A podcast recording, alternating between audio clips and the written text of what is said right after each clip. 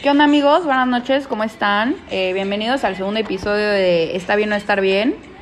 Eh, este ya va a ser un episodio un poco más diferente, pero por si no escucharon el episodio de la semana pasada, mi nombre es Ana Paula de la Parra. Y el mío es Alberto ACRK. Y hoy, como les comenté ahorita, ya vamos a aterrizar como algo ya más psicológico, ya no va a ser como una introducción y queremos hacer un episodio sobre por qué la gente reacciona como reacciona. Entonces por eso le dimos este nombre. Acciones y reacciones de la vida cotidiana. En el que vamos a estar hablando, en, en psicología hablamos de algo llamado mecanismos de defensa, los cuales son las acciones inconscientes, lo, lo cual es decir que la gente no está consciente, no sabe por qué está reaccionando de tal forma, no lo puede controlar muchas veces. Exacto. Y estas reacciones son totalmente... eh, involuntarias, o sea, nos referimos como cuando de plano, no sé, terminas con tu novio y tú no te lo crees y no lloras, no, no vives como un duelo y simplemente como no reaccionas. O cuando una persona... Y son totalmente subjetivas además. Es como... Ajá, un caso muy claro es como cuando en, en- todos estuvimos en secundaria, preparatoria, universidad, muy nerviosos por un examen, muy nerviosos por una entrega de proyecto. Y en, una, en un salón de clases todos tenemos más o menos la misma edad, todos, Sí. todos- o sea, todos tenemos más o menos un mismo contexto. ¿Y por qué la gente, los niños, eh, los adolescentes, reaccionamos de una forma diferente, no? Sí, exacto, cada quien reacciona pues, a su manera. Y todo esto se puede clasificar, por así decirlo. Entonces, el primer mecanismo de defensa del que les queremos comentar es uno de los más comunes y también es uno que causa gran daño a la persona sin que se dé cuenta, el cual se llama negación. Sí, o sea, es lo que les comentaba hace ratito. No sé si en alguna, algún momento de sus vidas han estado en esta situación o han estado con una persona en esta situación que, por ejemplo, bueno, este puede, puede darse este mecanismo de defensa de diferentes maneras, ¿no? Pero el ejemplo como más aterrizado que les podemos dar es como el duelo con la muerte de, de un ser querido, simplemente de, de un conocido, ¿no? Que se muere alguien, te dan la noticia y ves que esa persona como pues no llora, no pues así como que no se lo cree, ¿no?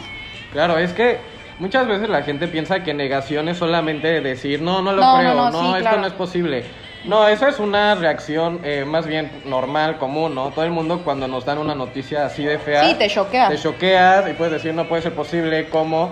Pero eso en sí no es que tú estés aplicando ese mecanismo de defensa. Aplicarlo sería precisamente lo que dijo mi compañera Ana, que es eh, tú, eh, tu cuerpo y tu mente se, se separan. Se un poco, bloquean, ajá, se bloquean como que Yo bloqueo los, las emociones, se bloquean los sentimientos, entonces tú estás viviendo ese instante, tú sabes que te duele, tú sabes que, que es algo triste, algo que, que va a durar mucho, etcétera, pero no lo estás sintiendo.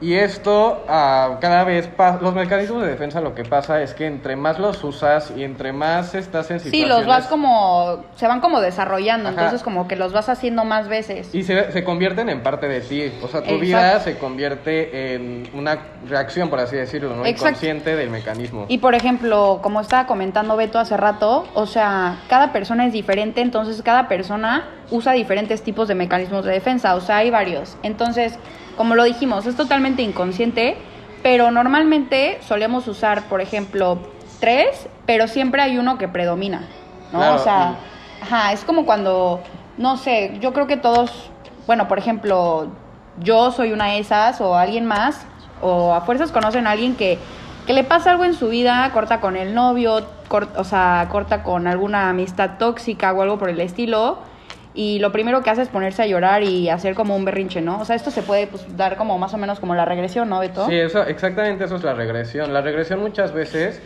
eh, la gente popularmente lo conoce como, como que la regresión es ejemplo, este, ay, eh, te, eh, bueno, como tenemos todo este concepto como de Freud y del psicoanálisis mal, mucha gente, o sea, tiene otras ideas muy extrañas de la regresión, ¿no? O sea, como eso de, ay, este, te pones en posición fetal y todo eso. Digo, claro que sí, sí tiene que ver, pero en sí la regresión como en la vida cotidiana es Sí, sí, como sí. ponerte a hacer un berrinche, ¿no? O sea, muchas veces nosotros conocemos gente ya grande, o sea, ya adultos, que pues, o sea, pueden ser hasta exitosos, muy maduros o- y a la vez este, cuando entran en una si- situación de crisis, presentan esta, este mecanismo de defensa y se ponen a llorar, se ponen a gritar, se ponen a empujarte, o sea, y todo eso es como, es una regresión Sí, exacto. a una, a una etapa muy infantil, ¿no? Una actitud muy infantil en la que pues como nosotros podemos ver que los Sí. niños hacen berrinches. Sí, exacto, pero una cosa es, ajá, exactamente, o sea, una cosa es ver a un niño haciendo un berrinche,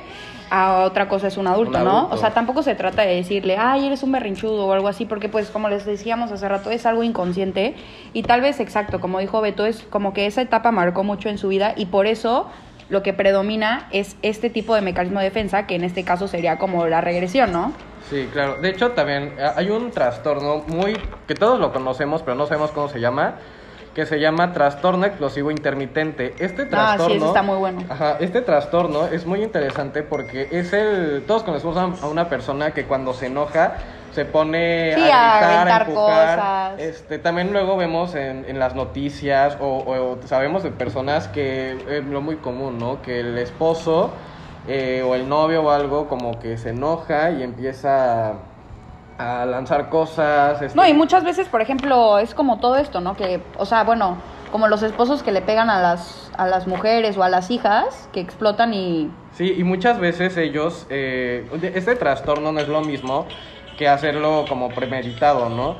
Pero en este trastorno sí, eh, la persona al final sí se siente culpable, o sea, hace Sí, todo, claro. hace todo su, este, su... Su despapalle, por su así decirlo. despapalle, literalmente, y golpea y... y- y- Sí, maltrata, Pero grita, al final pega. de cuentas, cuando recupera el control de sí mismo, se siente muy mal. Entonces, eh, es importante que todos identifiquemos esto porque esta persona con un buen eh, terapia, un buen Sí, con un, tratamiento, con un buen tratamiento pues puede, puede como... mejorar ajá, muchísimo. exactamente. Y como les decíamos, ¿no? Cada persona tiene su, su mecanismo de defensa. Ahorita les vamos a hablar de otros, como que un poco, pues ya más avanzados, porque también, o sea, es como todo, ¿no? Hay, hay unos que predominan en la sociedad y como lo dijo Beto, pues eh, como que el más, el más común es como la regresión, la negación, Claro. pues el explosivo, pero pues hay unos como más complejos que no todo el mundo tiene, que ya son con gente como que un poco más, este, Más no sé, avanzada, más avanzada, decirlo, emocionalmente. Sí, exactamente. Entonces también es muy importante que, como dijo Beto, lo sepamos reconocer para, pues para trabajar en ello, ¿no? Yo creo que es muy importante para, por ejemplo, si no te gusta cómo tú reaccionas, pues estaría cool como trabajar en eso para, O también muchas veces los mecanismos de defensa son muy buenos. También saber eh, exactamente cuál es el que nosotros usamos eh, puede también ayudarnos a, a saberlo aplicar. Retomando este tema de los mecanismos de defensa, hay un mecanismo de defensa muy interesante que se llama racionalización, Sí, el cual, cañón. el cual lo usamos mucho y les voy a poner un ejemplo muy claro, ¿no? Este, si yo voy con, haz de cuenta, mi compañera Ana Pau, ¿no? Vamos los dos en un coche y el coche se descompone a media calle. Eh, por ejemplo, mi compañera puede ponerse a llorar, o yo me puedo poner a llorar, ¿no? O sea, podemos decir como, ay, este, Sí, o ¿por sea, cada qué?". quien va a reaccionar Ajá. como el mecanismo que le predomina. Sí, pero si yo, eh, por ejemplo, reaccionara con el mecanismo de defensa de racionalización, yo estaría pensando en, bueno, pues seguramente se descompuso porque se me olvidó ir a pasar a la gas, me olvidó llevarlo al servicio, mis Sí, llantas sí, ya estaban viejas. O sea, como eh, que te empiezas como con esa culpa, ¿no? O sea, como que empiezas como a buscar la lógica del por qué. Es, y empiezas es como a más la lógica, es buscar la lógica para decir como, ah, ok, esto pasó por esto, por esto, por esto. Y este mecanismo de defensa se le llama como avanzado porque necesitas cierto nivel Sí, eh, como de- intelectual, ajá. ¿no? O sea, necesitas saber como eh, de ciertas cualidades, de ciertas Sí, características de cómo funcionan del las cosas y así como para poder encontrarle esa lógica, ¿no? Incluso mucho de ciencia, por así decirlo, ¿no? O Sí. sea, si no tienes conocimientos básicos de ciencia o, digo, y entre más avanzados sean, tu racionalización va a ser mucho más... Sí, más avanzada. Avanzada, mucho Sí, más claro. fuerte. Este... Y pues, ajá, o sea, por ejemplo, también, también existe mucho lo que es como que la proyección, ¿no? O sea, yo creo que eso es como que muy común. O Sí, sea, ese es el, el más claro, el que Sí. todos sabemos que, que lo o hemos sea, usado. yo creo que como que todos nos ha pasado y neta, como que a veces ni nos damos cuenta, pero literal, yo no conozco a una persona que, que me pueda decir, neta no me ha pasado. Nunca me ha ¿no? pasado en la vida. Sí, o sea, les vamos a explicar. Por ejemplo, proyección es como cuando, por ejemplo, tú estás como en el antro con tus amigos o algo así y ves pasar un chavo o una chava y dices, me cayó pésimo, súper mal. Sí, o sea, Y- alguien que nunca has visto en tu y, vida. y- y que literal tus amigos te dicen, pero ¿qué onda? O sea, ¿por qué te cae mal? Y tú, no sé, no sé por qué me cae mal. O sea, tú no sabes, pero tu mente sí, inconscientemente. O sea, hay algo en esa persona que, te recordó a ti mismo o a alguien de tu pasado que pues, tiene algo que no te gusta, alguna característica, y pues te lo proyectaste en esa persona y pues como que la empiezas a rechazar, ¿no? O sea, es como más este. Pero no solo rechazar, también es mucho este al revés. O sea, muchas veces yo veo Ah, sí, a alguien obvio, por primera sí, vez sí. y dices como, Y dices, wow, o sea, "Guau, sí, mi mejor amigo". ajá, o sea, me cayó súper bien. Y de hecho, hasta muchas veces eso que llamamos amor a primera vista, Ah, sí, o sea, es claro. proyección. O sea, tú proyectas. Pues, por ejemplo, a tu papá o algo así, ¿no? Tipo. Ajá, tu papá, tu mamá, o sea, a esas figuras que te tuvieron tan. Que te marcaron en la ajá, infancia. Que te marcaron, que quisiste tanto. Muchas veces las proyectamos en alguien que ni conocemos y nos enamoramos, ¿no? Y por ejemplo, eso también puede ser como con, como tipo con una pareja que ya tienes de mucho tiempo y como que la sigues proyectando de cierta forma o nada más como tipo al principio. Pues sería más bien solo al principio, porque entre más pasa, eh, pues te vas sintiendo más, vas conociendo más a la persona, ¿no? Entonces, pues tú conociendo a la persona, ya empiezas a darte cuenta, digo, por eso hay tantos eh, matrimonios que pues, o bueno, noviazgos, matrimonios, relaciones. Sí, amistades hasta y todo. amistades, Ujú. ¿no? Que pues al principio dices, ay, me caía súper bien, o, o algo al revés, ¿no? Dices, me caía súper mal. Sí, obvio, como con esos memes que vemos en Facebook de, ay, la chava que peor te caía y ahora es tu mejor amiga o cosas Ajá, así, ¿no? O sea, eso igual tiene que ver con la proyección. Entonces, déjenos en los comentarios igual de que si les ha pasado o no les ha pasado, porque queremos encontrar una persona que de plano nunca le haya pasado algo así, que está cañón. Y, por ejemplo, también uno muy interesante es como la, la represión, ¿no? Que la represión, la represión mucha gente se puede confundir con la negación porque por ejemplo, este, como que el ejemplo que les dimos en negación, ¿no? Eh, se muere alguien y en la, repre- en la negación, perdón, tú sabes qué está pasando, o sea, como que lo tienes consciente, pero como que hay algo en tu cuerpo que no reacciona, o sea, no lloras, no te enojas, Sí, no nada. exacto. Es que muchas veces dicen como, ay, es que lo está reprimiendo, ¿no? Pero en el caso de la represión, la persona no es consciente, o sea, no lo tiene, Ajá, no lo tiene o sea, no lo presente. tiene no tiene casi ni idea de, De lo que está ajá, pasando. de lo que está como bloqueando su mente. Pero la emoción sí está, o sea, sí se siente la angustia, el miedo. Eh, muchas veces hay gente que dice, es que yo tengo mucho miedo, ¿no? Y, y pues dices, ¿pero de qué? No, pues no sé. Entonces muchas veces de plano no se acuerdan. eh, O sea, ahí pueden entrar, por ejemplo, tipo una fobia o algo así. Sí, claro, de hecho la fobia es como un ejemplo muy claro de represión, ¿no? O sea, la persona muchas veces pudo haber tenido una circunstancia en la infancia, que es donde se dan las fobias, eh, bueno, para toda la vida, ¿no? Claro, ahí nacen, eh, y pasa una situación, ah, les voy a dar un ejemplo muy fácil, ¿no? Con las arañas. Si tú de niño eh, tenías cuatro años y no sé, este, escuchaste un ruido horrible, te asustaste, todo estaba oscuro y justamente viste una araña, ese momento se queda. se ¿no? marca, se Pero marca. chance tú ese momento no te acuerdas, o sea, no vas a decir como, ah, yo me acuerdo. Sí, que yo a los cinco niño años vi una araña. No, o sea, no te acuerdas, no Sí, tienes ni presente. idea, pero toda la vida vas a tener esa emoción a las arañas, ¿no? Así de miedo. Sí, sí, sí, totalmente. En la negación, tú sí sabes lo que pasó y de hecho lo sabes, pero el sentimiento no está claro, o sea, Ajá, no, no, como que no sabes qué hacer, como que no sabes ni cómo te sientes muchas veces, o sea, Exacto, es veces- una confusión. Ajá, de esas veces, por ejemplo, tipo, eso nos puede pasar igual un poco más a las mujeres que a veces en algunos momentos nos podemos sentir como tristes o decaídos de así, que de plano nos preguntan, pero ¿qué tienes? Y tú, no, pues no sé, tal vez tu mente sí sabe, pero como que no lo quiere como asimilar y no lo quiere como hacer presente, pues, como para no... Digo, pues al final de cuentas se No le llaman fondo, mecanismos de defensa porque te están defendiendo, ¿no? O sea, en, en torno a tus posibilidades, a, a tus herramientas emocionales, el- eh, la mente ocupa pues, lo mejor que puede, ¿no? Entonces, pues a veces dice, pues esto es lo mejor, o sea, a veces lo mejor es simplemente aislar la emoción como en la negación. Sí, exactamente. O, o de plano hundir, ¿no? O sea, que tapar totalmente, la o sea, todo el recuerdo, ¿no? En, en la represión. Y por ejemplo, ¿qué me dices de la disociación? O sea, la disociación es literal lo que dice la palabra, o sea, como que lo alejas, ¿no? O sea, como que tienes como ese tipo, no sé, ese trauma. O sea, es separar, es separar Ajá, exacto. totalmente, ¿no? Y como que lo, o sea, bueno, no lo niegas, pero exacto, lo separas como de los hechos que ocurrieron de verdad y como que Pues los... en la disociación es muy compleja, ¿no? Porque, porque es muy eh, significativo para la persona. Eh, cuando una persona sufre un episodio de disociación, como se les llaman, se le debe de poner mucha atención clínicamente, ¿no? Desde los doctores hasta, hasta los psicólogos tomamos mucho en cuenta. Porque muchas veces eh, es como un inicio a muchos trastornos muy delicados, ¿no? Hasta, de hecho, muchas veces puede llegar a un ataque de pánico Sí. y, y digo, en casos muy extremos, pues a la esquizofrenia. la persona ahí termina totalmente separada, ¿no? o sea, cuerpo sí. y mente en una realidad. Sí, no hay realidad, no hay literalmente. Entonces, sí, eh, este, muchas veces, eh, como en lo de los ataques de pánico, que son mucho más comunes, la persona muchas veces, es- antes del ataque de pánico, empieza a sentir así como que se ve al espejo y, y hay algo que no concuerda, ¿no? O sea, Sí, sí, sí. no está como la mente y el cuerpo juntos, dices, como te ven las manos y dices, ¿qué es esto? Esto no, este no soy yo.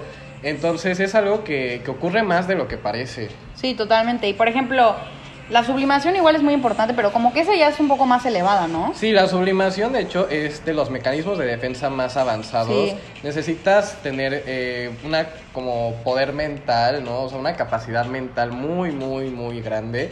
Porque eh, un ejemplo muy fácil, ¿no? Es que eh, si tú viviste algo en, eh, digamos, ¿no? O sea, eh, muy fuerte, no sé, este, tu padre o tu madre se enfermó, eh, digamos, de cáncer y viviste todo eso, o sea, fue todo un proceso muy, Muy traumático, que quedó muy significativo en tu vida. Las personas que utilizan este mecanismo de defensa de, de la sublimación, eh, pues en lugar de lamentarse toda la vida o, o andar como deprimidos, eh, lo usan para una causa mayor y en este caso podría ser como estudiar medicina. Sí. O sea, utilizas todo esa... Todo ese dolor, todo todo ese ese dolor, ajá, exacto, para, y, y lo conviertes en motivación para estudiar una carrera. Sí, por igual, por ejemplo, pues, se da mucho como con los escritores, Sí, ¿no? sí, O de sea, hecho, todos los escritores, buenos, claro, los escritores que ponen sus sentimientos, su pasión en sus libros lo utilizan. Sí, exactamente. O sea, por ejemplo, cuando hay un libro muy bueno, ¿no? Que tiene mucho éxito, es normalmente porque como que los sentimientos de- del autor como que los desplazó como al libro, ¿no? Entonces, este, pues todos estos traumas de así que Chance vivió en la infancia o algo por el estilo, como que los relató de cierta forma, pues, diferente. Y, y así es Para una crear forma... historias. y exacto, es una forma de canalizar, Exacto. pero siempre eh, de una manera intelectual. Sí, exacto. Estas personas, como lo dijimos hace rato, como que tienen un, pues no una mente, o sea, sí, una mente como que un poco más elevada para, para usar como un, un mecanismo de defensa como que un poco más complicado, más complejo. Sí, claro, o sea, son personas que de niños fueron muy estimulados, tuvieron mucho acceso a, A mucha información. información Ujú. y, y- y por lo tanto lo- la procesan muy bien, ¿no? Sí, exactamente. Entonces esto en la adultez se convierte en un hábito y, y al fin de cuentas en una forma de vida. Sí, exactamente, y esto es parte como de pues su, de su personalidad, ¿no? Pues como Claro. les decíamos al principio, cada quien tiene sus mecanismos predominantes.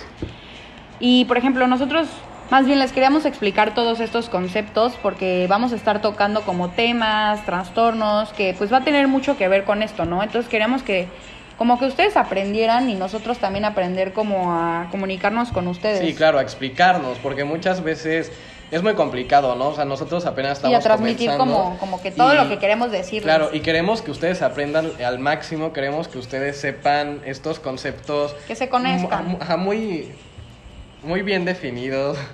Entonces, queremos también que ustedes nos digan, oigan, este, esto no lo entendimos, ¿no? Esto me, me lo podrían repetir o lo podrían comentar en otro podcast. Sí, exacto, y así poder repetirlo o explicarlo como que de diferente manera, como Claro, para... y así avanzar a la par, Para ¿no? aterrizar, Para- sí, exactamente. Ustedes que nos están escuchando y nosotros que estamos hablando. Sí, exactamente. Igual les queríamos recordar que si quieren ustedes que hablemos de algún tema en específico en el siguiente episodio, nos pueden seguir en nuestras redes sociales, que son arroba está bien, no estar bien guion bajo en Instagram. Y está bien no estar bien en Facebook. Exactamente, entonces también si les gustó lo que están escuchando, nos pueden seguir para seguir con nosotros. Y ahí en los mensajes directos nos pueden poner pues el tema que quieran, su duda, si quieren que sea anónima o si Incluso no. dudas, ajá, dudas personales, o sea, privadas. Sí, exactamente. Entonces, si no, también algunos días a la semana nosotros ponemos unas cajitas de respuestas en nuestras historias de Instagram y Facebook también. Entonces ahí nos las pueden escribir. Y ya pues, o sea, eso fue como que todo el tema del día de hoy. Y pues recuerden que si les gustó, este, si les gusta nuestra información, si les gusta todas nuestras fotos que subimos, pues la compartan y así, para que nosotros también podamos crecer como página, ¿no? Sí, claro. Y bueno, el próximo episodio de Está bien no estar bien, vamos a estar hablando de parafilias.